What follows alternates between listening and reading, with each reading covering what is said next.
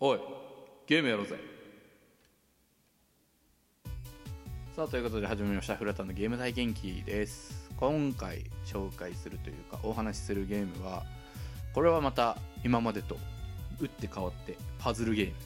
皆さんご存知ぷよぷよなんですけどぷよぷよなんだけど俺ぷよぷよの中でやったことあるの1個しかなくて実は。そうぷよぷよフィーバーっていうのしかやったことないそれが俺の一番最初に触ったぷよぷよだし多分最後のぷよぷよ。パズルゲーム苦手なんだよね。そう。ぷよぷよフィーバーをやってたんだけどまあ俺その時まだ子供だったからルールもいまいち理解してないままガチャガチャガチャガチャってやっててなんかもう失敗するわけ。失敗してバタンキューって言ってやられるからなんやねんこのゲームって思ってたんだけど。まああのルールを一回理解し始めまして。するとあなるほどね。ぷよを4つ集めて消せばいいんだと。でまあ4つ集めて消すっていう作業をし始めました。としたらまあ簡単なモードはだんだんできるようになってきたと。ただそのストーリーが進むにつれて相手がもう、まあ、コンピューターなんですけど強くなると。ただ4つ集めて消すだけじゃダメだと、まあ、連鎖っていうのを、つなげる必要があるよと。連続で、まあ、コンボみたいな話ですよね。っていうのをしなきゃいけないっていう話になってくるんですけどあのぷよぷよのその何が面白かったかって俺あの連鎖してる時のボイスなんですよ。まあ結構たくさんキャラクターがいるんですよ。アミティアルル。あと何いたっけ、えー、魚王子とかいた。魚が「ヘイヨー!」みたいなこと言ってるやつ。とかあと何？おしゃれ神戸いたな。アミティあラフィーナとかいた。懐かしい。なんだけど。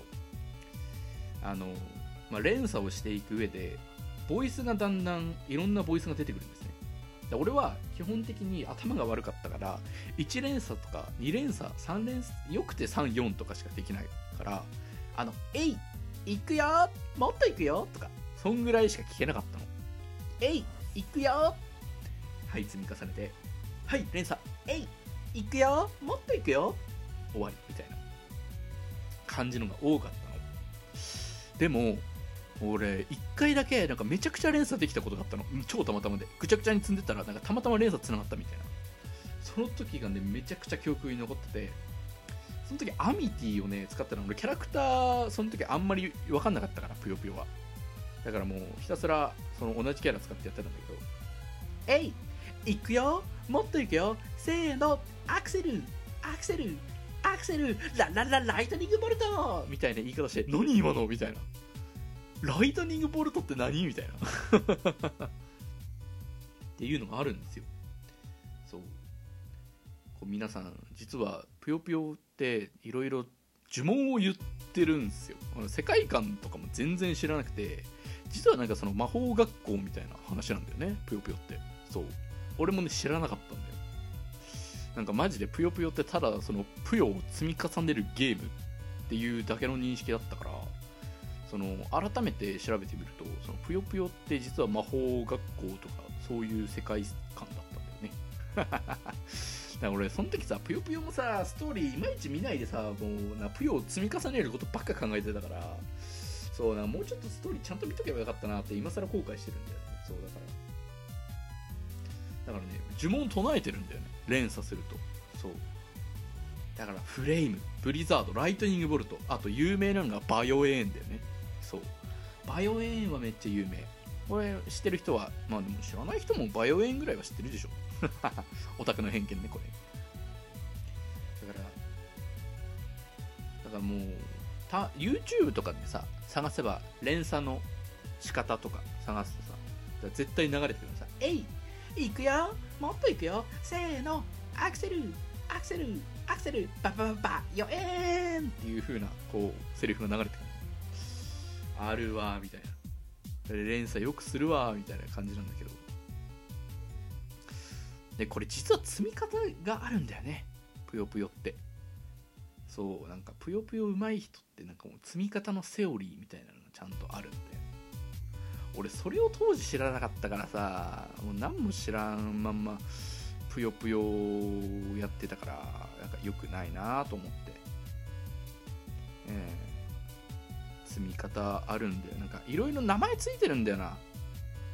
そうそうそうそうそうそう。なんか名前ついてんだけど何がどんな名前だったか忘れたな。あでも階段積みとかはね聞いたことある。そうそうそうそうそう。なんかその階段上に積むことによって連鎖しやすくなるっていうのもあったしあと何？なんか鍵積み？そう鍵階段積み鍵積みぐらいはね俺も聞いたことはあるんだよあの聞いたことがあったとしてもできない。技量がないから技術が伴ってないからあのただひたすらにえっ、とえっ、と次これであこれ4つになるなっていうぐらいしか考えられんかったんだよな子供の時。そう。あただあの愉快なキャラクターが結構多かったイメージがさっき言ったあの魚王子とかまんま魚になんか手足生えただけやんみたいな見た目のやつがいてなんかその見た目のデザインが面白かったなっていうのはあった。あと可愛いキャラがみんな。男の子もなんかかっこいいやつはかっこいいしなっていうのは子供ながらに思ったな。うん。だからそうだな。なんだろうな。やり込むにしてもあれは知識が必要なゲームだったなっていうふうに思ったから。小学校のうちでできることは何もなかったよ。俺は。ぷよぷよに関しては。あとテトリスだね。テトリスもね同じパズルゲームとしてねやってたことはやってたけどねあれも無理だったね。俺とことんパズルゲームが苦手だったかもしれない。だテトリスはなんか音楽聴くためだけにやってたかもってかドゥンドゥルドゥンドゥルドゥンドゥルドゥンドゥルドゥンドゥルドゥンドゥンドゥンドゥンドゥンだけなんか耳にずっと残ってる。俺 T スピンとか知らんもん。できるわけがねガチャガチャガチャガチャ。もうひたすらこう A ボタンと十字キーで。なんだっけ？十字キーじゃな十字キーであの右左で場所を動かして B ボタンか A ボタンのどっちかで回転するんだよ。回転してで十字の下を押すとストンって落ちるから。もうそれでやっていくんだけど。いかんせんその1色しか目に入らないわけ子供の時とかは。あのもう4つ集めなきゃ4つ集めなきゃ。だからこの4つが消えた後どうなるかまだ考えてないのさ。そう、まあ、将来を考えないっていう点では今も同じなんだけど。そう。だからぷよぷよはなんだろう俺がやるには早かったんだなって思った。今考えてみると。まだクソガキで頭を使うっていう思考もなかったからな。その時俺マジでゲームゴリ押しで進めてたから。いや早かったなぷよぷよやるの。あれはもうちょっと頭が柔らかくなってからやるべきゲームだったね。うん。って思います。まあ今やったら多分やり方練習していやでも練習しなきゃいけないかって考えるとやだか。やんないか。